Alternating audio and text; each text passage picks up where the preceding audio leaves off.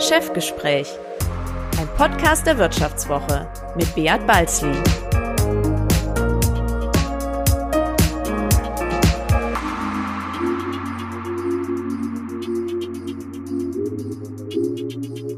Ja, herzlich willkommen zu einer weiteren Folge des Vivo Podcast Das Chefgespräch. Mein Name ist Bea Balzli, ich bin der Chefredakteur der Wirtschaftswoche und ich werde mich heute als totaler Science-Fiction-Fan outen.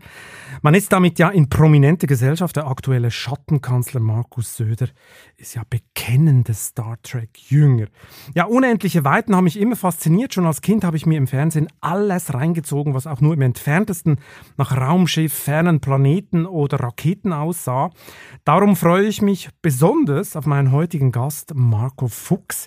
Er ist der CEO von Deutschlands größtem Raumfahrtunternehmen ohne staatliche Beteiligung. Hallo, Herr Fuchs, wie geht's? Ja, vielen Dank. Ja, sehr gut geht's. Dankeschön. Ja, wir wollen heute natürlich über die wirtschaftlichen Auswirkungen der Corona-Krise reden. Aber keine Sorge, all denjenigen Zuhörern, die das Wort Corona nicht mehr hören können, verspreche ich, dass wir heute auch über ganz abgefahrene Projekte diskutieren. Zum Beispiel, was man gegen Asteroiden tun kann, die für die Erde gefährlicher sein können als ein Virus aus China. Ja, bevor wir aber so richtig eintauchen ins Thema, will ich mit Ihnen, Herr Fuchs, einen kleinen Test machen. Folgende Frage. Von welcher Band ist der Song Sad But True? Das ist eine schwierige Frage, auf die ich nicht gut vorbereitet bin. Ich würde mal sagen Metallica. Haben Sie gerade noch Glück gehabt? Genau, das ist von Ihrer Lieblingsband äh, Metallica. Und äh, zu diesem Musikgeschmack passt ja auch Ihr Aufsichtsratssitz bei Werder Bremen und gelegentlich ein Besuch beim Wacken-Festival. Für einen Mann aus dem Weltraumbusiness sind Sie ja also extrem geerdet, irgendwie einerseits. Und andererseits glauben Sie ja, so viel ich von Ihnen weiß, dass Sie bis zum Ende dieses dieses Jahrzehnts außerirdisches Leben, äh, dass sie sicher sind, dass man außerirdisches Leben findet und sie finden auch die Venus eigentlich viel spannender als der Mars. Ja, Metallica und Fußball, ist das so eine Art Therapie für Sie, um nicht abzuheben oder wie muss ich mir das vorstellen? Also ich bin mir gar nicht so sicher, äh, ob Metallica zu Werder Bremen passt, ehrlich gesagt. Äh, wenn man sich sozusagen die, die Menschen im Stadion oder die Fußballfans anguckt. Aber da kriege ich ja, jetzt vielleicht einen Shitstorm, ja, das kann vielleicht sein. Ja. Ja, äh, es ist natürlich so, dass wir ja alle mit Musik und mit Sport aufgewachsen sind.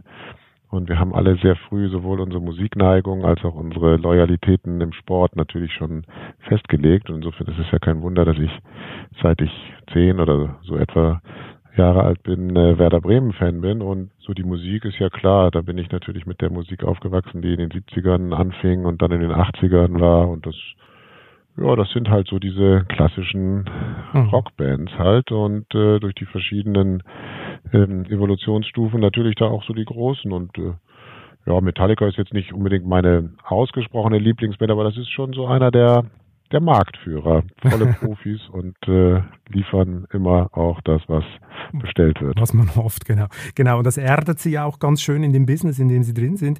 Sad but true, das ist eigentlich eine super Überschrift für die Corona-Krise. Äh, ich habe ja eher so eine Schwäche für ACDC, deren passender Song wäre wohl eher äh, Highway to Hell. Ja, apropos Hell, wie höllisch, wie höllisch hat denn die Pandemie Ihr Unternehmen getroffen? Was müssen wir uns wie müssen wir uns die aktuelle Situation bei OHB vorstellen? Also grundsätzlich sind wir natürlich alle von der Pandemie betroffen. Eigentlich eher im Alltag, finde ich. Also ähm, natürlich ist die Raumfahrtindustrie jetzt eine Branche, die ähm, geschäftlich nicht so sehr von der Pandemie betroffen ist. Wir haben langfristige Projekte, wir haben langfristiges Orderbuch und natürlich äh, arbeiten wir auch eher äh, in diesen äh, in dieser neuen in diesem neuen Alltag mit Homeoffice. Äh, wir sind ja äh, sehr, sehr ingenieurslastig, entwicklungsorientiert und die Dinge laufen natürlich auch digital weiter, laufen auch im Homeoffice-Modus weiter. Wir hatten immer auch über die letzten Wochen ähm, sozusagen den Betrieb offen, ähm, haben immer auch einen relativ hohen Anteil von Mitarbeitern gehabt, die im Büro waren und insofern äh, gibt es bei uns partiell natürlich Auswirkungen in den, in den Reihenräumen beim Integrieren der Satelliten, aber in der Summe der Dinge sind wir natürlich eine Branche, die relativ wenig von der Pandemie abbekommen hat. Also so sprich an der Auftragsfront äh, gab es jetzt keine Einbrüche, reihenweise Stornierungen etc., weil die Projekte zu langfristig sind? Genau, gar nicht eigentlich. Also es gibt keine Stornierungen, wir arbeiten normal weiter Ähm, das, das, das Thema bei uns sind natürlich schon einmal die, die Lieferketten, also Zulieferungen. Wir sind doch eine sehr stark europäisch integrierte Branche. Insofern haben wir schon Abhängigkeiten, insbesondere aus Südeuropa, Italien, Frankreich, Spanien. Mhm. Äh, wir haben natürlich auch Auswirkungen. Man kann natürlich nicht alles im Homeoffice machen. Und äh, wie gesagt, die letzten sechs, sieben Wochen war natürlich ein großes Experiment auch äh, für die Frage, wie geht eigentlich Homeoffice äh, und wo geht's gut und wo geht's nicht so gut. Und Ihre IT hat Ihre IT hat das ausgehalten? Ja, ja, ja. Ich bin ganz begeistert. Wir haben natürlich auch aufgerüstet und haben äh, alles Mögliche anschaffen müssen.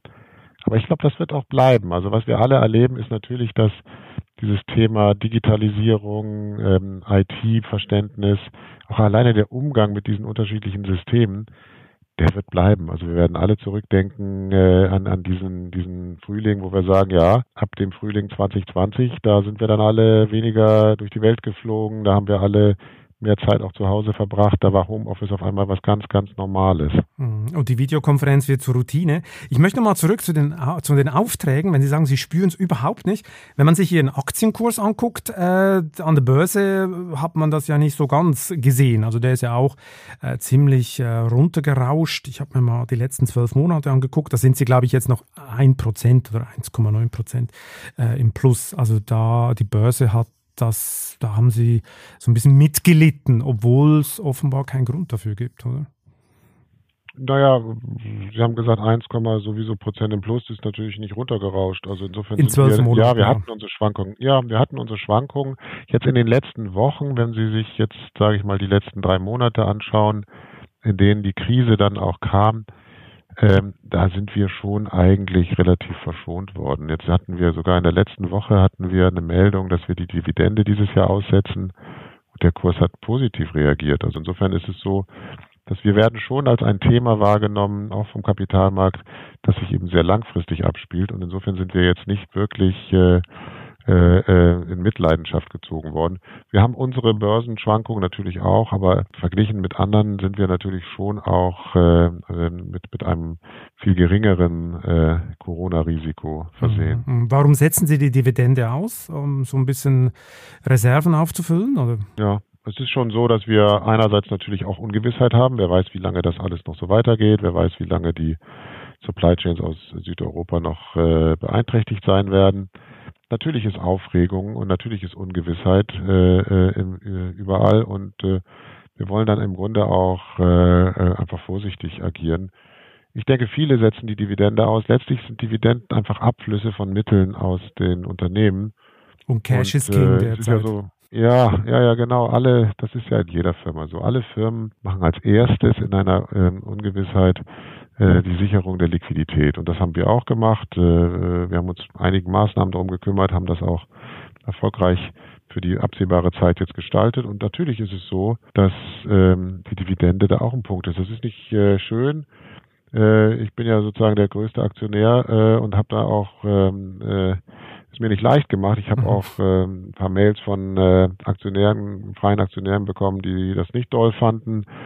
Aber ich kann nur sagen, äh, es war sinnvoll, es ist richtig und insofern bin ich irgendwo mit der Entscheidung eigentlich äh, im Reinen. Gut, aber Sie können es ja verschmerzen oder einmal einen Dividendenausfall. Oder gibt es jetzt äh, bei Fuchsens zu Hause nur noch äh, Tiefkühlkost und altes Brot, das glaube ich nicht. Ja, es gibt schon einige Tiefkühlkost, weil natürlich ähm, äh, zu Hause jetzt auch mal eine Zeit ist, in der die Reserven auch angegangen werden. Also es ist ja so, wir alle, also ich jedenfalls, habe noch nie in meinem Leben so häufig zu Hause zum Abend gegessen. Also ich habe Wochen, wo jeden Abend es im Grunde ein Familienabendessen äh, am eigenen Tisch gibt. Es gibt keine Dienstreisen mehr, es gibt keine Abendevents mehr.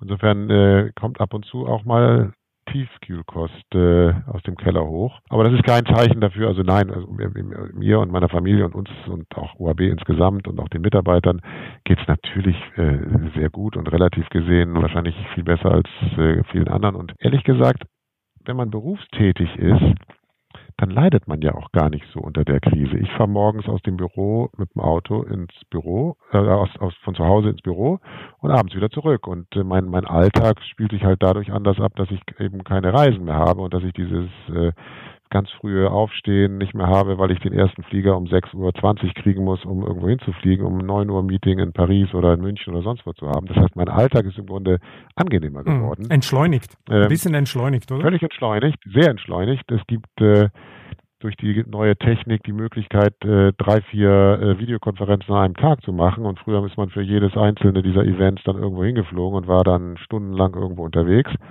Und wie gesagt, was ich auch angenehm finde, ist, dass diese vielen Abendveranstaltungen, gesellschaftliche Verpflichtungen, hier eine Einladung, da eine Einladung, dass das auch alles weg ist. Also man hat wirklich Zeit zu Hause. Ja, ja. Und wenn die Familie hat hoffentlich Freude, dass sie dauernd zu Hause sind, oder? Ja, es ist bei uns auch so, dass äh, meine Kinder, die beide Anfang 20 sind und studieren, die waren jetzt auch lange zu Hause, weil da die Universitäten zugesperrt haben. Und insofern gab es auch äh, so richtig wie so eine Land-WG. Die haben dann, also mein Sohn seine Freundin und meine Tochter ihren Freund mitgebracht und da war das richtig so eine, eine volle Hütte wieder, was man ja so, wenn man so Kinder hat, die dann rausgezogen sind in die Welt zum Studium, hat man ja erstmal so eine merkwürdige Phase, wo alles immer so leer ist.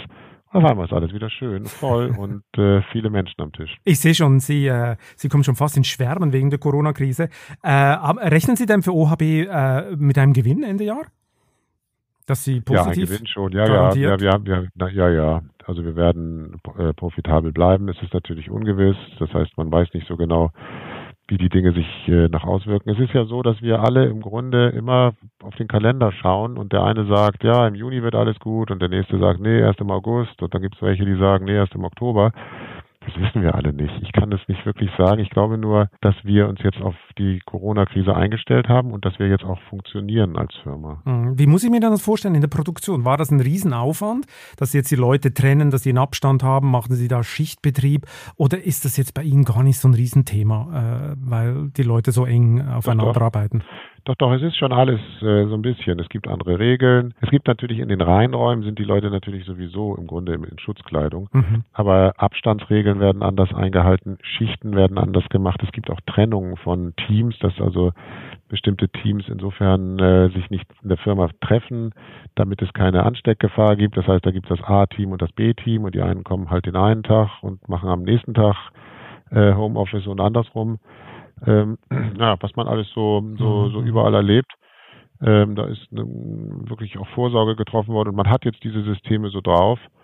Ähm, es sind auch viel weniger Menschen natürlich ähm, anwesend dadurch. Ähm, also in Büros, wo früher mal zwei gesessen haben, sitzt jetzt im Moment meistens nur einer und, und so weiter und so fort. Also das ist schon anders geworden. Es ist aber auch fokussierter geworden. Also was, was ich zu den Reisen gesagt habe, es wird ja viel gereist, es wird ja auch unsinnig gereist. Die Leute sind irgendwo hingefahren zu viert und jetzt fährt halt keiner mehr hin und vier Leute sitzen vom iPad oder vom Laptop und machen das Gleiche das Reisen ist ein Punkt. Ich glaube auch Meetings. Verstehen Sie, Meetings, das ist ja auch äh, häufig, ich weiß nicht, so wie es im Ihren Alltag ist, die dauern einfach länger, mhm. wenn man sie physisch macht und alle wollen was sagen und jeder sagt nochmal das Gleiche und die Diskussionen sind ausufernder. Und wenn Sie das am Telefon machen oder ähm, am Video, dann sind die Leute einfach knapper. Dann wird es einfach zackiger und äh, insofern ist es meistens ja auch anders mit der Disziplin. Also eine, eine Videocon, die ist dann halt von äh, 1 bis 2. Ein physisches Meeting geht halt bis halb 3. Hm, so ist es, genau. Und die, äh, die Hälfte langweilt sich. Ja, die Hälfte langweilt sich, spielt am, äh, am Smartphone oder macht sonst was. Also ich will nur sagen, dass ich schon grundsätzlich in vielen Bereichen auch eine Produktivitätssteigerung feststelle. Hm. Das ist interessant. Sie haben ja die Krise in Europa eigentlich früher mitbekommen als viele andere deutsche Unternehmen, schlicht und ergreifend darum, weil sie ein Werk in Italien betreiben.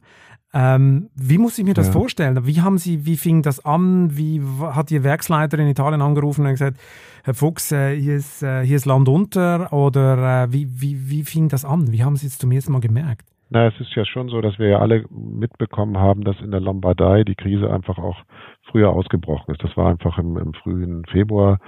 Und wir sind eben in Mailand. Äh, das ist ja sozusagen das Zentrum äh, der Corona, der frühen Corona-Phase gewesen. Und insofern ist es auch so, dass da auch äh, früh im Grunde schon Maßnahmen äh, getroffen worden sind. Also es ist dann auch wirklich beschlossen worden, auch die Ausgangssperren und diese ganzen Beeinträchtigungen sind in Italien ja, ja viel drakonischer als in Deutschland. Auch in ländlichen Bereichen sogar. Die Leute dürfen die Gemeinden nicht verlassen und äh, insofern ist äh, schon auch, äh, also was wir hier Home Office nennen, heißt in Italien Smart Working und äh, das ist im Grunde das Gleiche.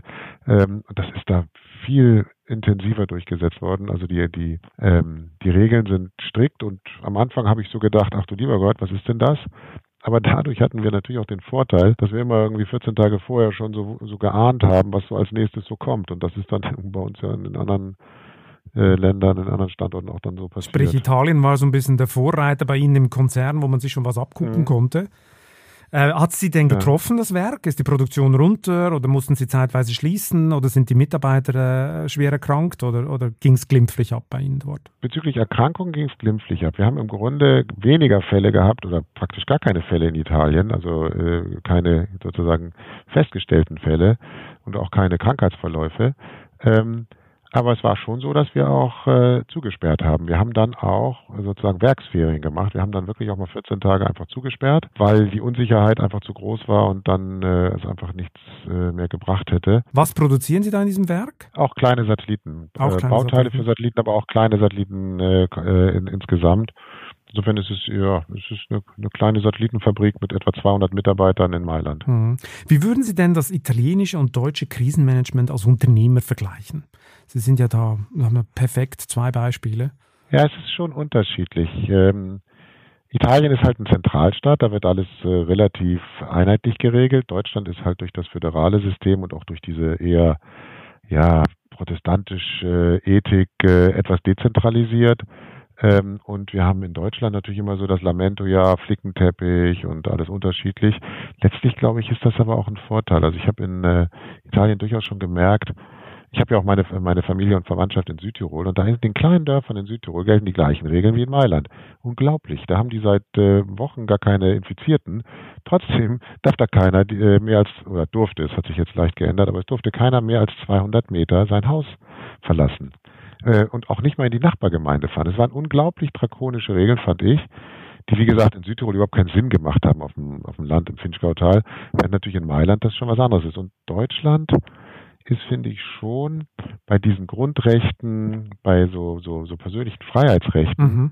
eben durch diese protestantische, preußische Prägung, finde ich eher weiter als dieses Italien, was dann sehr stark, strikt, dann drakonisch einfach sagt, so beschlossen, machen wir so. Mhm.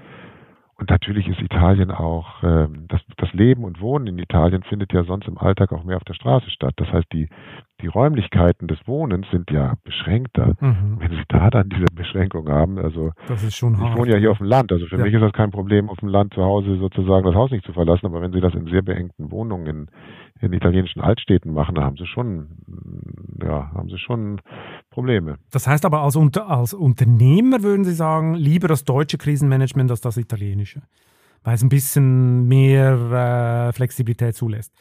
Ja, in Deutschland sind ja Unternehmen gar nicht in der Weise beeinträchtigt worden. In Italien gab es ja eben auch Beschränkungen, die einfach gesagt haben, die Produktion muss stillstehen. Man musste dann Ausnahmegenehmigungen haben. Mhm. Das ist uns zum Teil auch äh, äh, gewährt worden. Aber in Deutschland ist ja im Grunde die Firma nie geschlossen das worden. Es richtig, gab ja nie ja. eine Anordnung, die hieß so, jetzt sperrt mal alle zu. Man hat ja in Deutschland immer nur gesagt, man muss es eben auf äh, das Notwendige reduzieren. Im Grunde wurde ja in Deutschland im Wesentlichen die Freizeitgestaltung eingeschränkt. Man mhm. durfte halt irgendwie in seiner Freizeit nicht mehr das machen, was man wollte. Aber sozusagen äh, auch da wieder kulturell sozusagen äh, die Produktivitätstätigkeiten waren ja eigentlich immer tabu von, von den Maßnahmen. Und das, das glaube ich schon, dass das einen Unterschied macht, mhm. ja. Nichtsdestotrotz haben wir gewaltige makroökonomische Schäden, äh, egal ob in Italien oder in, äh, in Deutschland. Ja. Funktioniert denn die Lieferkette mit Italien jetzt? Also kriegen Sie da, Sie haben ja sicher auch Austausch zwischen den deutschen und italienischen Standorten. Geht das? Ja, wir haben mit unserem Standort Austausch, das geht ganz gut, aber wir haben durchaus auch Probleme bei anderen Lieferanten aus Italien, dass da bestimmte Werke einfach äh, Verzüge haben. Insofern nein, es ist nicht reibungslos. Also es ist nicht reibungslos in den Lieferketten und äh, da gibt es schon Auswirkungen. Also ich glaube schon, dass man bei vielen, vielen äh, äh, Projekten in vielen Industrien merken wird, dass Dinge einfach länger dauern, dass Dinge Verzögerungen produzieren. Das, das wird es nicht nur bei der Raumfahrt, sondern es wird es überall geben. Ja klar. Mhm. Man wird auch dieses ganze Optimieren nicht mehr so machen. Wissen Sie, man hat ja gesehen, alle wollten immer alles optimieren und genau auf den Tag und bloß kein Lager und alles muss genau dann kommen, wenn es verbaut wird. Just in time ist tot, oder? Anders. Ja. Naja, Just in Time ist eben ähm, sozusagen eine Idee für einen reibungslosen Ablauf. Und äh, ja, also ich glaube schon, dass sich da Dinge ändern werden. Ja klar, Leute werden äh, äh, natürlich äh, Lagerhaltung wieder anders sehen als vorher. Mhm. Haben Sie das Gefühl, dass der, der große Ruf nach der Deglobalisierung auch erhört wird oder äh, glauben Sie das eher nicht? Na, das wird partiell unterschiedlich sein. Ich glaube schon, dass es Bereiche gibt, die nicht mehr so unreflektiert globalisiert werden. Das, das ist berühmte Pharmaindustrie. Ist ja, ja klar, wenn ja. die Medikamente einmal nicht mehr kommen oder es wird auch andere Bereiche geben. Es muss ja nicht sein, dass irgendwie eine, eine Joghurt äh, äh, aus einem anderen Erdteil kommt. Also das muss ja alles nicht sein. Also es gibt ja durchaus auch im, in der Gesamtbetrachtung eine sozusagen unter äh, äh, der, der Logistikkosten. Also es kann ja nicht sein, dass äh, alles um die halbe Welt äh, geschifft wird, äh, nur um geringe Kostenvorteile zu haben, weil es, wie gesagt, eben durchaus auch andere Erwägungen gibt. Ich glaube schon, dass die Globalisierung sich ändern wird. Ja, ist, also ich persönlich erwarte, dass diese Krise für bestimmte Dinge eine Zäsur sein wird. Und für Sie auch, bei Ihr OHB intern? Also sagen Sie sich auch, ja komm, das machen wir jetzt in Bremen und nicht mehr in Italien? Oder äh, haben Sie das Gefühl, Sie werden Ihre eigene Struktur auch ein bisschen ändern? Was, was weniger passieren wird, ist eben allgemein Reisen. Was weniger passieren wird, ist schon auch die maximale Vernetzung äh, äh, von Lieferketten. Man wird durchaus schon sagen, ach, diesen, diesen, diesen Wertschöpfungsschritt mache ich dann doch lieber im Zusammenhang mit dem anderen und will das nicht trennen, weil die, die, die Logistik oder die Mobilität dazwischen durchaus auch jetzt eben als äh, eine Herausforderung mhm. gesehen wird. Man kann ja nicht mal die Leute hin und her schicken. Also was wir uns alle ja gar nicht vorstellen konnten noch vor einiger Zeit ist, dass in Europa nicht nur das Schengen nicht mehr funktioniert und man nicht mehr frei reisen kann. Man kann ja gar nicht reisen. Sie können ja im Moment nicht von Bayern nach Österreich fahren. So ist es. Äh, äh das, das, kann man sich ja gar nicht vorstellen. Das gab es ja Jahrhunderte nicht. Und äh, das, das ist schon etwas anderes. Sie können ja rein theoretisch auch äh, gar keine Reise in andere Länder machen. Also wenn Sie jetzt sagen, ich habe jetzt aber unbedingt ein Meeting in Paris, ja, wie wollen Sie da hinkommen? Da kommen Sie gar nicht hin. Mhm. Ja, ich würde auch gerne äh, in die Schweiz wandern gehen, geht auch nicht. Ja, ja Sie kommen, Sie, Sie, ich weiß gar nicht, wie das äh, für Sie ginge. Könnten Sie jetzt nach Hause reisen oder müssten Sie da besonders Ja, man darf, haben, man darf Eltern besuchen. Also es gibt so Ausnahmeregelungen. Äh, man darf Eltern besuchen, aber das sollte man in diesen Tagen vielleicht eher lassen, äh, weil die Eltern natürlich zur Risikogruppe gehören. Aber es ist natürlich schwierig. Ja, klar. Also es ist natürlich nicht mehr so, also reine, reine Freizeitreisen sind jetzt natürlich nicht mehr, nicht mehr angesagt. Das ist schon, das ist schon ja, eine Beschränkung. Sie wahrscheinlich auch sogar sich konsularisch noch beraten lassen. Da müssen Sie wahrscheinlich auch noch Belege äh, Testleben, genau. Das ist schon anders. Genau, es ist total ja, anders. Es ist schon anders geworden. Es ist eine völlig neue Welt. Wollen, also das, noch, ja. das, bleibt auch. Ja. Da bleibt auch was. Das ist mein Gefühl. Das wird gerade bei dem Thema Mobilität werden viele Dinge auch länger dauern, als man denkt. Das kann ich mir vorstellen, ja, das stimmt. Wir haben es vorher von den wirtschaftlichen Schäden gehabt, weil die, die staatlichen Maßnahmen sind ja massiv, in Italien drakonisch, in Deutschland aber auch äh, relativ massiv. Äh, es kostet viele, viele Firmen, kostet es Umsatz und äh, man hat ja jetzt das Gefühl, jede Lobby kriegt in Berlin jetzt ein Hilfsprogramm. Also irgendwie, wer vorbeikommt, kriegt auch noch eine Milliarde. Also man verteilt Geld, als gäbe es kein, kein Morgen. Und äh, man hat das Gefühl, so Mitnahmeeffekte, die werden jeden Tag größer. Und jetzt haben Sie mir ja eigentlich vorgeschwärmt, dass die Raumfahrt total äh, eigentlich un, un, unbeleckt ist von dieser Krise. Aber sogar Sie fordern jetzt für Ihre Raumfahrtbranche äh, auch Staatshilfe.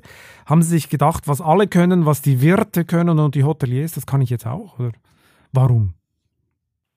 Naja, wir fordern keine Staatshilfe, sondern äh, wir sind ja auch äh, für staatliche Kunden tätig. Und es ist schon so, dass was äh, wir fordern, was ich sozusagen wiederhole, ist, dass natürlich es so ist, dass staatliche Aufträge nicht verzögert werden dürfen, dass staatliche äh, Raumfahrtbudgets auch in Projekte umgesetzt werden sollen und dass natürlich auch nützliche Raumfahrt nützliche Satelliten auch weiterhin beschafft werden sollen. Also es ist ja nicht so, man, man, man nennt das dann immer alles schnell Hilfe. Das ist ja gar nicht so der Fall. Also es ist ja durchaus so, dass äh, es, wie gesagt, unterschiedliche ähm, äh, Industrien gibt. Natürlich gibt es Industrien, die mit, mit staatlichen Kunden auch Geschäfte machen und die hoffen natürlich, so wie wir, darauf, dass die Geschäfte weitergehen. Das sind, wie gesagt, keine Hilfen im Sinne von, dass da Geld fließt äh, ohne Gegenleistung. Ähm, auch die sonstigen Hilfsprogramme sind ja in der Regel das ist ja alles Geld, was die Firmen zurückzahlen müssen. Verstehen Sie also, wenn man da denkt, das ist alles immer staatlich, staatlich, staatlich. Ja klar, leiht einem die KfW oder besser gesagt die KfW übernimmt Risiken bei Darlehen, aber das sind alles geliehene Gelder. Also insofern ist selbst das Geld auch gut verzinst. Ich habe jetzt vor, kurzem in der Zeitung gelesen, dass die Lufthansa 9% zahlt mhm. für das Geld, was sie kriegt. 9%. Das ist ein also, bisschen viel, oder? Ja. Ich weiß nicht, ob es viel ist, aber es ist jedenfalls nicht geschenkt. Also wer heute 9% zahlt, der kann nicht sagen, er kriegt viel geschenkt. Mhm. Dann nennen wir also Ihren Hilferuf äh, eher einen Appell an Ihre Auftraggeber. Ähm, aber auch dieser Appell, der erstaunt mich, weil Sie haben mir mal erzählt, oder äh, das äh, sagt eigentlich auch die ganze Branche, dass diese Faszination der Menschen fürs All inzwischen eine Massenbewegung ist. Raumfahrtexperten rechnen damit, dass dieses Jahrzehnt so viele Raketen starten wie zuletzt in den 60ern beim Wettlauf zum Mond. Da müsste ja eigentlich genug Geschäft für alle dabei sein, oder? Ist ja auch so. Also die Raumfahrtbranche weltweit hat ja auch gute Zeiten. Also es ist ja gar keine Frage, dass wir in den letzten Jahren ja alle in allen Ländern in, in den unterschiedlichen Segmenten auch gewachsen sind. Also wir sind da ja nur ein Beispiel. Das ist ja nicht nur bei uns so gewesen. Natürlich, wenn Sie auf ORB gucken, ist das äh, ganz, ganz evident, aber auch anderen Firmen ist es ja so gegangen. Und natürlich gerade in den großen Raumfahrtmärkten Nordamerika, aber auch in Asien, aber auch in Europa gibt es natürlich Wachstum. Insofern sind wir natürlich eine gesunde Branche. Wir sind natürlich eine Branche, bei der es bergauf geht. Insofern sind wir keine Branche, die jetzt sagt, äh, uns geht's schlecht und wir müssen jetzt unbedingt äh, Hilfsmaßnahmen haben, sondern wir sind eine Branche, die eben auch darauf hinweist, dass wir eben auch nützlich sein können. Alles, was jetzt an Veränderungen kommt, alles, was an Globalisierungs möglicherweise Änderungen, äh, wir sprachen eben drüber, passiert, hat natürlich auch damit zu tun, dass bestimmte Vernetzungen dann digitaler werden, dass dann äh, Dinge über Kommunikationslinien laufen, dass dann Beobachtungen laufen, ohne dass Menschen vor Ort sein werden, dass Mobilität auch mehr über Navigationssatelliten gesteuert wird. Erdbeobachtung, großes Thema. Wir reden jetzt viel über die Corona-Krise, aber wir sollten auch bald wieder über das Klima reden. Wir sollten bald wieder über die Umwelt reden, ähm, weil das ist ein Thema, was uns auch, auch langfristig verfolgen wird. Und das sind alles Themen, wo die Raumfahrt unerlässlich ist. Mhm. Dazu kommen wir später noch zu diesen, äh, diesem ganzen Satellitengeschäft. Vorher noch eine Frage. Wie gesagt, das Geschäft boomt eigentlich und, und alle prophezeien rosige Zeiten. Und die Faszination und vor allem die äh, Fantasie geht mit dem einen oder anderen ja auch schon durch, oder? Da redet man zum Beispiel von Rohstoffabbau im All, Weltraumrecht äh, etc. Ist äh, dieses galaktische Goldschürfen wirklich ein reales Szenario? Ja, das hängt davon ab, was für Zeiträume man äh, vor Augen hat. Natürlich ist es nicht so, dass wir in, in, im nächsten Jahr die ersten Minen auf irgendwelchen fernen Planeten oder Asteroiden haben werden. Das ist klar. Aber es ist natürlich so, dass an, an, an vielen Orten der Welt, in Amerika, in Europa, in Asien, sich darüber Gedanken gemacht wird, ob man nicht auch nützliche Dinge äh, außerhalb unserer Erde sich sozusagen äh, äh, äh, verschaffen kann, mit dem man dann vor Ort oder möglicherweise bei ganz besonderen langfristigen Szenarien auch äh, mit einem äh, Rückbringen auf die Erde äh, äh, benutzen kann. Und insofern glaube ich, im Moment sind das keine realistischen Dinge, aber man fliegt ja schon mit Sonden zu Kometen und landet da. Rosetta war so eine Mission vor einigen Jahren. Mhm. Da hat man ja im Grunde die ersten Schritte auch schon gemacht. Das heißt, langfristig glaube ich schon, dass wir in der Raumfahrt auch über den unmittelbaren äh, Raum um die Erde herum auch über den Mond hinaus äh, reisen sehen werden. Natürlich wird man in, ich sag mal, in 100 Jahren äh, äh, schon äh, mit Menschen auf dem Mars gewesen sein. Äh, äh, man wird möglicherweise auch Sonden viel weiter geschickt haben Richtung äh, Saturn oder Jupitermonden. Das glaube ich schon, dass uns das in den nächsten 100 Jahren bevorsteht. Mhm. So ein Treiber von diesen Szenarien, das sind ja so ein paar Milliardäre, für die der eigene Private Jet als Statussymbol nicht mehr reicht, sondern Raumschiffe sind jetzt das neue Statussymbol. So Jeff Bezos, Elon Musk, Richard Branson, sind die eigentlich schon fast hilfreiche Treiber dieses Weltraumtrends oder des Geschäfts? Ja, ich glaube schon. Also sie sind auch mehr als das. Es sind auch äh, Industrieführer. Vor, ich glaube, vor einer Woche hat die NASA die Aufträge vergeben für den Mondlander, der jetzt in einigen Jahren landen wird. Also die NASA geht ja zurück zum Mond, die Amerikaner gehen zurück zum Mond, das soll bis Anfang 25 passieren. Da gab es jetzt eine Ausschreibung und da sind drei parallele Studien oder drei parallele Aufträge vergeben worden. Das eine wird geführt von Blue Origin, Jeff Bezos, ein weiteres, zweites wird geführt von SpaceX und ein drittes Team ist Dynetics. Das ist auch eine neue Firma mit Sierra Nevada, auch einem relativ neuen Player. Boeing hatte äh, äh, auch ein Angebot abgegeben, hat gar nichts abgekriegt. Das wäre früher undenkbar gewesen, drei oder? Gewinner, undenkbar. Ja. Lockheed Martin hat bei Jeff Bezos als Unterauftragnehmer mitgemacht oder macht mit. Verstehen Sie, das ist die Realität. Die Realität ist, das wird geführt von diesen Unternehmen. Diese Firmen machen das. Das ist nicht nur, also wir nehmen das immer so über diesen Glamour-Faktor ja, wahr. Also Fakt Hobby. ist, ja, ja ist Fakt ist, dass SpaceX das Unternehmen, das Elon Musk gegründet hat, und wir kennen Elon Musk alle häufig über Tesla und Autos und so weiter, SpaceX ist der Marktführer. SpaceX ist der globale Marktführer bei dem äh, äh, Raketentransport, bei dem Start von, von Raketen, die eben kommerzielle Satelliten äh, in den Weltraum transportieren. Das ist nicht irgendwie so eine Idee am Rande. Ähm, das ist in Amerika eine reife Industrie, die eben, wie gesagt, von, von Gründern initiiert wurden, die auch vorher schon in der IT-Industrie erfolgreich waren. Insofern ist das, glaube ich, ein sehr gesunder äh, Prozess, ein, ein gesunder äh, Verlauf, weil die Leute halt wissen, wie man Firmen aufbaut, wie man langfristig Werte schafft und wie man letztlich auch Erfolg realisiert. Das ist eigentlich galaktische Disruption, oder? Elon Musk äh, macht den deutschen äh, Automobilherstellern mächtig Druck mit seinen äh, Tesla-Autos, aber offenbar macht er auch im Weltraumbusiness den klassischen Herstellern äh, äh, auch enorm, enorm Druck. Arbeiten Sie mit SpaceX zusammen eigentlich? Also kennen Sie das Unternehmen aus Ihrem Alltag? Ja, ja, sehr gut sogar. Ja, wir sind äh, auch äh, äh, ein, ein Kunde von SpaceX. Wir fliegen auch Satelliten, Satelliten, die wir bauen werden, mit SpaceX äh, geflogen. Ich kenne das Unternehmen schon seit äh, den frühen Zeiten 2002, 2003, als es gegründet wurde. Da haben alle das nicht ernst genommen. Da galt das als Spinnerei, dass eben ein, ein Start-up sagt, ich baue eine Rakete.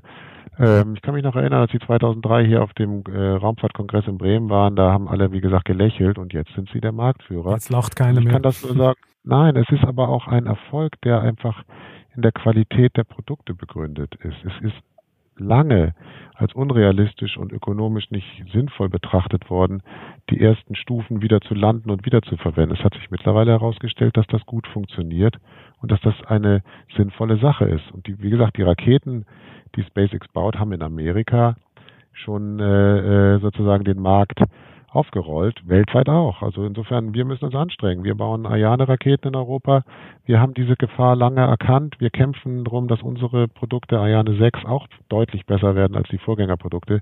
Das heißt, der Wettbewerb ist äh, offen. Das ist ein harter Kampf und wir müssen uns einfach anstrengen in Europa.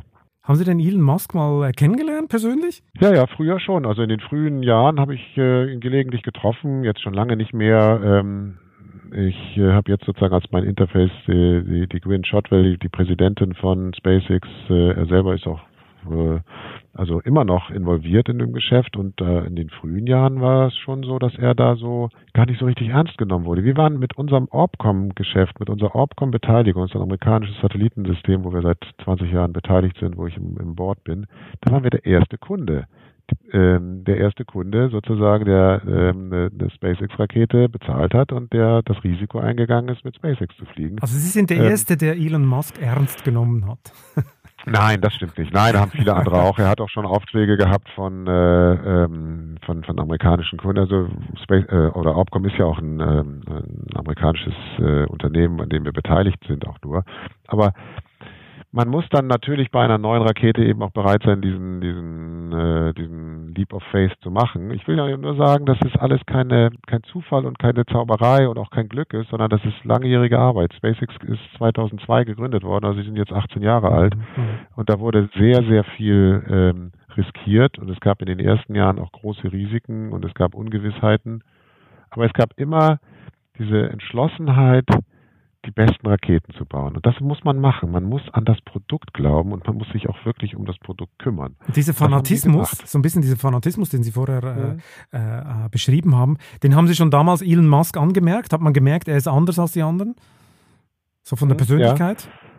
Ja, ja weil er, ähm, weil er letztlich aus dem großen Bild kam. Es war immer seine Idee zu sagen, ich baue eine Rakete, weil ich langfristig äh, äh zum Mars will. Und ja, Mars ist weit weg. Und äh, äh, er hat ja dieses, dieses Schlagwort von der multiplanetaren, äh, vom multiplanetaren Zeitalter. Also der will im Grunde äh, die Welt äh, äh, ähm, äh, sozusagen äh, erweitern, dadurch, dass wir auf mehreren äh, äh, mehreren Planeten wohnen, die Menschheit. Äh, und äh, ja, ja, hat jetzt gerade, glaube ich, die letzten Tage sein Baby bekommen oder ich äh, habe es in der Zeitung irgendwo gelesen, dass er Nachwuchs bekommen hat. Insofern äh, kann ich nur sagen, das, das habe ich immer bewundert und ich äh, freue mich auch über den Erfolg. Mhm. Zum Mars ist ein gutes Stichwort. Meine OHB ist ja Teil der europäischen ExoMars-Mission. Äh, um was geht es denn bei dieser Mission genau? Ja, also der Mars ist natürlich eines der spannenden Ziele. Und natürlich heute, wenn man so äh, praktisch von der Erde rausschaut, neben dem Mond, das ja das naheliegendste Ziel, wo man wirklich auch hinfliegen kann und äh, gucken kann, äh, ähm, sozusagen, wo man auch landen kann. ExoMars ist eine europäische Mission, ähm, bei der es darum geht, ähm, Erkenntnisse zu gewinnen, ob, äh, ob es auf dem Mars Leben gegeben hat, vielleicht noch Spuren von Leben gibt. Ähm, die Mission ist äh, 2016 mit einem ersten Flug zum Mars schon erfolgreich begonnen worden. Es fliegt ein sogenannter äh, Trace Gas Orbiter um den Mars herum. Und es wird jetzt ähm, übernächst, im übernächsten Jahr 22 äh, auch sozusagen der, der große Länder mit dem Rover hinfliegen. Da haben wir viel dran mitgebaut. Was ist Ihr Beitrag da? Was ist Ihr Beitrag genau? Ja, bei der Mission beim, äh, der was jetzt schon äh, beim Mars ist, bei diesem Trace Gas Orbiter, da haben wir der, der, das Core-Modul, das sogenannte Core-Modul gebaut. Also der Gesamtauftrag äh, wird von Thales Alenia verantwortet. Das ist ein, ein französisch-italienisches Raumfahrtunternehmen. Ähm, bei der jetzt in der äh, sozusagen in der Schlussphase der, der, der Entwicklung und Fertigung befindlichen 2022er Mission, da bauen wir oder verantworten wir den sogenannten Carrier. Das ist das Modul, mit dem man praktisch dann zum Mars hinfliegt. Ähm, ähm, und sind auch an dem Rover, der dann landen wird, auch mit äh, allerlei Technik für die wissenschaftlichen Experimente beteiligt. Wie gesagt, wird von der Europäischen Raumfahrtagentur ESA koordiniert, finanziert und äh, unter der Gesamtverantwortung von Thales Alenia Space realisiert als, als industrielle Umsetzung. Hm. Mal so eine persönliche Frage. Wenn man so etwas zusammenbaut, so ein Hightech-Produkt, und dann wird das rausgeschossen und wie man es ja ab und zu äh, beobachten kann, die Rakete explodiert und das ganze Produkt geht in Flammen auf. Das ist nicht unheimlich frustrierend. Ja, das stimmt. Also das habe ich auch äh, immer mal wieder so äh, verfolgt und auch wenn man es im Internet verfolgt, dass es bei anderen Missionen passiert, an denen man gar nicht so selber beteiligt ist. Ja klar, da sind dann Lebensjahre drin. Also da, da haben Menschen zehn Jahre an irgendwas gearbeitet und es äh, es ist und bleibt und wird immer so sein, dass das Verlassen der Erde eine sehr, sehr aufwendige, riskante, schwierige Operation ist. Man muss eine unglaubliche Energie, ein unglaubliches Delta V, also einen unglaublichen Beschleunigungsimpuls aufbringen, um unsere Erde zu verlassen.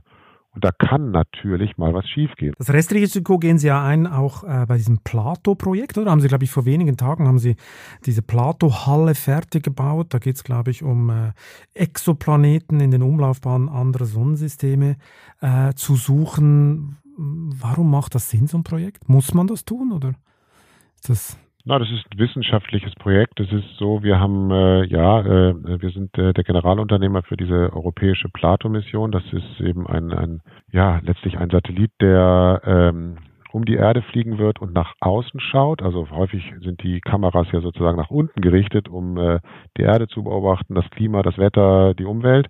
Aber es gibt eben auch Satelliten, die schauen nach außen und das ist bei, bei, bei, bei Plato so. Ähm, und da gibt es sehr komplizierte Kameras, äh, wird es da geben und äh, man schaut eben sozusagen zu anderen Sonnensystemen sehr weit weg ähm, und versucht zu schauen, ob man potenziell habitable Planeten entdecken kann. Das ist natürlich alles nicht so einfach, weil man die Planeten selber ja, je weiter was weg ist, natürlich nicht wirklich gut sieht oder gar nicht sieht. Man kann ja kaum die leuchtenden Sterne sehen und die Planeten, die eben äh, Sonnen umkreisen, die leuchten ja gar nicht. Aber man kann sie, wenn sie an der jeweiligen Sonne vorbeifliegen, äh, erkennen, weil sie eine ganz leichte Verdunklung als kleiner Punkt haben, der eben sozusagen durch das Sonnenbild durchgeht. Und an der Frage, äh, wie groß und in welcher, äh, welchem Orbit, also in welcher Entfernung äh, die jeweiligen Planeten von, von ihren Sonnen dann äh, kreisen, kann man dann Rückschlüsse ziehen mit allerlei anderen Informationen, äh, ob es möglicherweise habitable Planeten sind. Da gibt es ja in den letzten Jahren unglaublich äh, viele Entdeckungen. Ich weiß nicht, ob Sie das so immer in den Medien verfolgt haben. Also ganz, ganz häufig haben äh, NASA und andere das auch äh, festgestellt. Und diese Plato-Mission ist eben ein weiterer Sprung in, in dieser Wissenschaft zu verstehen, wie eben da draußen nicht nur die anderen Sonnen sind, sondern wie eben da draußen auch die Planeten, die diese anderen Sonnen umkreisen, äh, eben beschaffen sind. Die Frage, ob es jetzt wichtig ist, ob man dafür eben Wissenschaftsmittel aufwenden muss, ja, das ist die Frage. Letztlich geht es immer um das Gleiche, um die Frage, sind wir alleine, gibt es da draußen Leben, gibt es da draußen ähnliche Biologie wie bei uns, gelten da die gleichen Regeln. Und das ist ähm, eine spannende Entdeckungsreise. Insofern, ich bin natürlich ein, ein, ein, ein Anhänger dieser Aktivitäten ähm, und nicht nur, weil wir industriell damit äh, äh, beschäftigt sind, sondern weil ich auch diese Frage für sehr relevant halte. Also ich halte es schon für sehr, sehr relevant, äh, sich mit der Frage auseinanderzusetzen, was passiert eigentlich da draußen auch außerhalb unseres Sonnensystems. Wir sind natürlich für Satelliten und für astronautische Reisen, da werden wir nie, also nie, aber sehr, sehr, sehr, sehr, sehr lange nicht unser Sonnensystem verlassen, wenn überhaupt. Also wenn die Lichtgeschwindigkeit äh, äh, praktisch äh, das Maß aller Dinge ist, dann werden wir nicht äh, einfach so durchs Universum reisen wie bei Raumschiff Enterprise. Aber hinzuschauen und zu verstehen, wo und wie es möglicherweise anderes Leben gibt, halte ich für nach wie vor eine ganz, ganz relevante mhm. Aufgabe. Ja, faktisch arbeiten Sie ja damit an einer Exit-Strategie für die Menschheit, oder? Vielleicht kann man noch irgendwo hinflüchten, wenn dann der äh, Planet hier äh, zu warm wird. Ähm, ich will nochmal zurückkommen zu Ihrem, ich sag's mal, äh, flapsig Brot- und Buttergeschäft. Also der Bau von äh, Satelliten. Äh, Sie haben vorher auch die Erdbeobachtungssatelliten schon mal erwähnt. Ähm, warum werden eigentlich die Bilder der Erde aus dem All immer wichtiger? Warum, warum ist das so ein gutes Geschäft? Naja, die Erde ähm, ist natürlich ähm, äh, sozusagen unser Lebensraum, unser Raumschiff. Wir müssen aufpassen, dass die Erde äh, intakt bleibt. Und natürlich haben wir alle in den letzten Jahren gemerkt, dass also, also die Klimaveränderung, die Umweltprobleme auch äh, eine wirkliche Gefahr sind und nicht in irgendwann in 100 Generationen, sondern schon in ein, zwei Generationen. Das heißt, dass man Mühe aufwendet, die Erde zu beobachten, zu verstehen, wie Veränderungsprozesse sind, ähm, das ist, glaube ich, selbstverständlich. Dass das nur evidenzbasiert funktioniert. Das heißt, dass man wirklich Belege schaffen muss für die Frage, welche Veränderungen gibt es denn, welche Wirkungsweisen gibt es denn. Das ist auch, das liegt in der Natur der Menschen. Also natürlich sehen Sie ja jetzt, also eine Corona-Krise, da können Sie in zwei Tagen äh, ganze Länder äh, äh runterfahren. Äh, bei der Umwelt, äh, da dauert es irgendwie 50 Jahre, bis man mal anfängt, das ernst zu nehmen, was man eigentlich schon vor 50 Jahren wusste. Äh, das hat der Club of Rome irgendwie ja schon in den 70ern alles geahnt. Aber macht kein Mensch, weil halt äh, sozusagen die Evidenz nicht, nicht äh, unumstritten ist. Da muss man natürlich auch äh, mit Daten arbeiten, da muss man mit Fakten arbeiten. Und sie werden nun mal globale Fakten in diesen Bereichen nur über Satelliten gewinnen können, weil sie natürlich überall hinschauen müssen und sie müssen überall messen können und sie müssen überall Bilder machen können. Und das ist natürlich auch aus dem, aus dem Weltall viel, viel effektiver, als wenn Sie da irgendwie mit Messstationen äh, überall hinwollen. Insofern glaube ich, ist äh, das Zeitalter der Erdbeobachtung gerade erst am Anfang. Ja, ich glaube schon sehr stark an die Erdbeobachtung. Mhm. Also sprich auch, dass der Klimaschutz natürlich, in den ja auch immer mehr Investitionen fließen, der wird Sie auch treiben oder der wird dieses Satellitengeschäft auch ein bisschen treiben. Ja klar, es ist so, dass bisher, wir bauen ja im Moment gerade die, die äh, Wettersatelliten der nächsten Generation, die dritte Generation Meteosat, die europäischen äh, Satelliten der dritten Generation Meteosat Third Generation. Und das ist natürlich ein Beispiel dafür, dass aus dem Wetter natürlich auch äh, äh, Erkenntnisse über das Klima entstehen. Man, man äh, schaut das lang, langfristigere Wetter sich an, man versteht bessere Zusammenhänge. Und insofern glaube ich schon, dass das äh, ähm, das Level der Erkenntnis ist da sehr, sehr stark äh, vorangeschritten. Und äh, klar, diese Dinge sind äh, alle spannend. Wie gesagt, das ist genauso interessant, wie übermorgen das Wetter ist, wie auch in, in fünf Jahren äh, möglicherweise die, die, die Klimaauswirkungen sind. Und äh, da sind wir ja wirklich an einem wirklich kritischen Punkt. Also das sagt man immer so, man hört es immer so, jetzt haben wir es alle acht Wochen durch Corona nicht mehr so richtig wahrgenommen. Fakt ist, dass wir schon an der Schwelle stehen, dass die Klimaveränderungen ein Ausmaß annehmen, das dann wirklich grundlegende Veränderungen auf der Erde bewirken wird, die alle viel, viel weiter über das hinausgehen, was wir die letzten acht Wochen mit Corona haben. Dagegen ist das alles Kleinkram, wenn die Dinge sich ändern, die in diesen Befürchtungen äh, äh zu, zu Klimaveränderungen, wenn die wirklich Realität werden. Dagegen ist das alles gar nichts, was wir jetzt bei Corona erlebt haben an Absolut. Veränderungen und Beschränkungen. Absolut. Es interessieren sich ja nicht nur Klimaschützer für ihre Satelliten, sondern auch Geheimdienste sind doch auch so ein klassischer Kunde äh, für äh, Beobachtungssatelliten. Ich glaube, der Bundesnachrichtendienst ist ein guter Kunde von Ihnen, oder? Also ist es natürlich so, dass Erdbeobachtung natürlich verschiedene äh, Anwendungen hat. Natürlich schauen aus dem Weltraum weltweit natürlich auch äh, sozusagen staatliche Stellen nach unten. Deutschland macht das auch. Äh, es gibt die Bundeswehr, es gibt die zivilen Organisationen. Natürlich in den USA massiv, auch Frankreich, äh, Russland und so weiter und so fort. Ähm, und wir sind natürlich ein Lieferant für Deutschland, auch für Satellitensysteme ähm, in diesem, dieser Art der Erdbeobachtung. Das äh, ist die so, sogenannte äh, Reconnaissance oder Fernerkundung oder äh, eben auch äh, Aufklärung oder satellitenbasierte Aufklärung. Ähm, das ist in einer globalisierten Welt auch selbstverständlich. Natürlich will man wissen, was irgendwo passiert. Also wenn man äh, ein Krisengebiet hat, dann äh, sind natürlich äh, durchaus auch äh, staatliche Stellen daran interessiert. Oder wenn Sie jetzt zum Beispiel die Fragen haben mit äh, Migration, was ist in äh, Nordafrika los? An welchen Orten werden eigentlich welche Schlepperorganisationen ähm, tätig? Da guckt man natürlich hin. Ähm, ja, Deutschland auch, klar. Und da sind wir natürlich auch froh, dass wir da auch äh, zu den Lieferanten gehören. Was muss ich mir denn vorstellen, wie genau ist heute ein Spionage, wir nennen es jetzt mal so wie im Kalten Krieg, ein Spionagesatellit. Wie genau ist der heute? Ist das die berühmte, das berühmte Autokennzeichen, das er schon lesen kann? Oder ist es noch genauer? Also heute im Einsatz, da sind sicherlich die Amerikaner marktführend. Insofern man weiß nicht genau, wie diese Satelliten äh, in der Auflösung ganz genau sind. Aber es ist schon so, die Vermutung ist natürlich schon so, dass die heutigen Satelliten, die jetzt heute äh, sozusagen äh, die höchste Leistung haben, wie gesagt, das sicherlich äh, äh, amerikanische Systeme, die können sowas. Natürlich können die sowas. Die können unglaublich hohe Auflösungen machen. Das sind in, in, in Zentimeterbereichen mhm. als, als einzelne Pixel, die man erkennen kann. Ähm, es war vor 20 Jahren toll, wenn man einen Meter geschafft hat. Mhm. Es war vor 10 Jahren toll, wenn man, was weiß ich, 30 Zentimeter geschafft hat und man ist jetzt schon deutlich weiter. Und äh, natürlich bemüht sich Europa auch, da äh, aufzuholen oder, oder Schritt zu halten. Hm, neuerdings wollen sie ja, oder in Zukunft wollen sie ja diese Satelliten auch gleich selber hochschießen mit eigenen Raketen. Äh, was ist eigentlich Ihr Plan? Wollen Sie das DHL äh, des Weltraums werden oder warum steigen Sie ins Raketenbusiness ein? Ja, wir sind ja schon lange im Raketenbusiness. Wir sind ja schon seit Jahrzehnten äh, einer der bedeutendsten oder der größte Zulieferer des Ariane-Systems äh, außerhalb Frankreichs. Aber eigene Raketen und, machen Sie noch nicht, oder? Eigene Raketen ist neu, das stimmt. Das, kommt, das ist so ein Thema, was wir jetzt seit knapp zwei Jahren intensiv verfolgen. Sehr kleine Raketen. Wir glauben ja auch, äh, dass alles immer kleiner wird. Wie überall äh, in der Digitalisierung oder in der ganzen sozusagen äh, Elektronik werden die Geräte kleiner. Ich glaube auch, äh, dass Satelliten noch kleiner werden. Also heute schon können Sie mit einem Satelliten von 100 Kilo Dinge machen, die Sie sich vor 20 Jahren nie hätten vorstellen können, dass ein 100 Kilo Satellit das kann. Ähm, äh, insofern ähm, wird es wahrscheinlich auch in ein paar Jahren so sein, dass eben auch ein 50 Kilo Satellit das dann kann. Insofern ist, wie gesagt, auch da ein neuer Markt entstanden, nämlich von kleinen Satelliten, die eben leistungsfähig sind und äh, um kleine Satelliten effektiv in den Weltraum zu ähm, transportieren, sind eben auch kleine Raketen sinnvoll.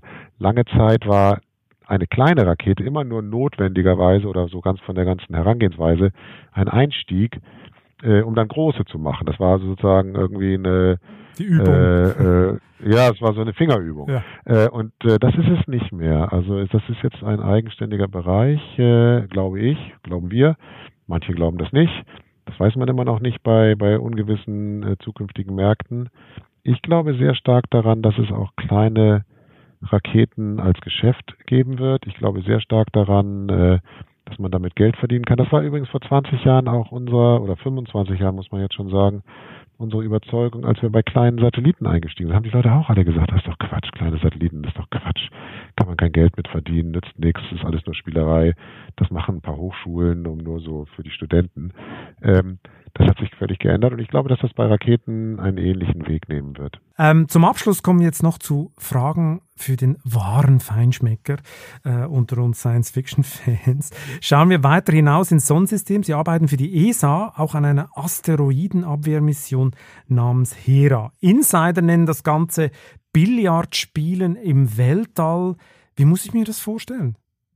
Ja, es ist, äh, also wie der Name schon sagt, Asteroidenabwehr. Äh, da geht es natürlich letztlich darum, dass eine der großen oder der größten Gefahren, äh, äh, der unsere Erde ausgesetzt äh, ist, natürlich der Einschlag eines Asteroiden ist. Das ist in den vergangenen Hunderten von Millionen Jahren immer mal wieder passiert. Das passiert äh, im Grunde jedes Jahr mit kleineren Asteroiden.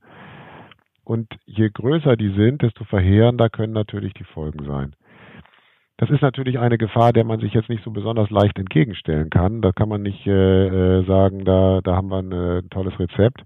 Eins ist klar, dass wenn man einen Asteroiden sieht, der sich unmittelbar auf die Erde zubewegt oder auch nur nah im, im Anflug wäre, dann hat man gar nicht so viele Möglichkeiten, außer zu versuchen, wie Sie sagen, billardartig, ihn ganz leicht äh, abzulenken, damit die Bahn eben an der Erde vorbeiführt. Da wird es nicht viele andere Möglichkeiten geben. Ähm, das ist natürlich alles äh, äh ungewiss. Äh, das ist äh, auch äh, zum Glück etwas, was nicht allzu häufig hoffentlich vorkommen wird.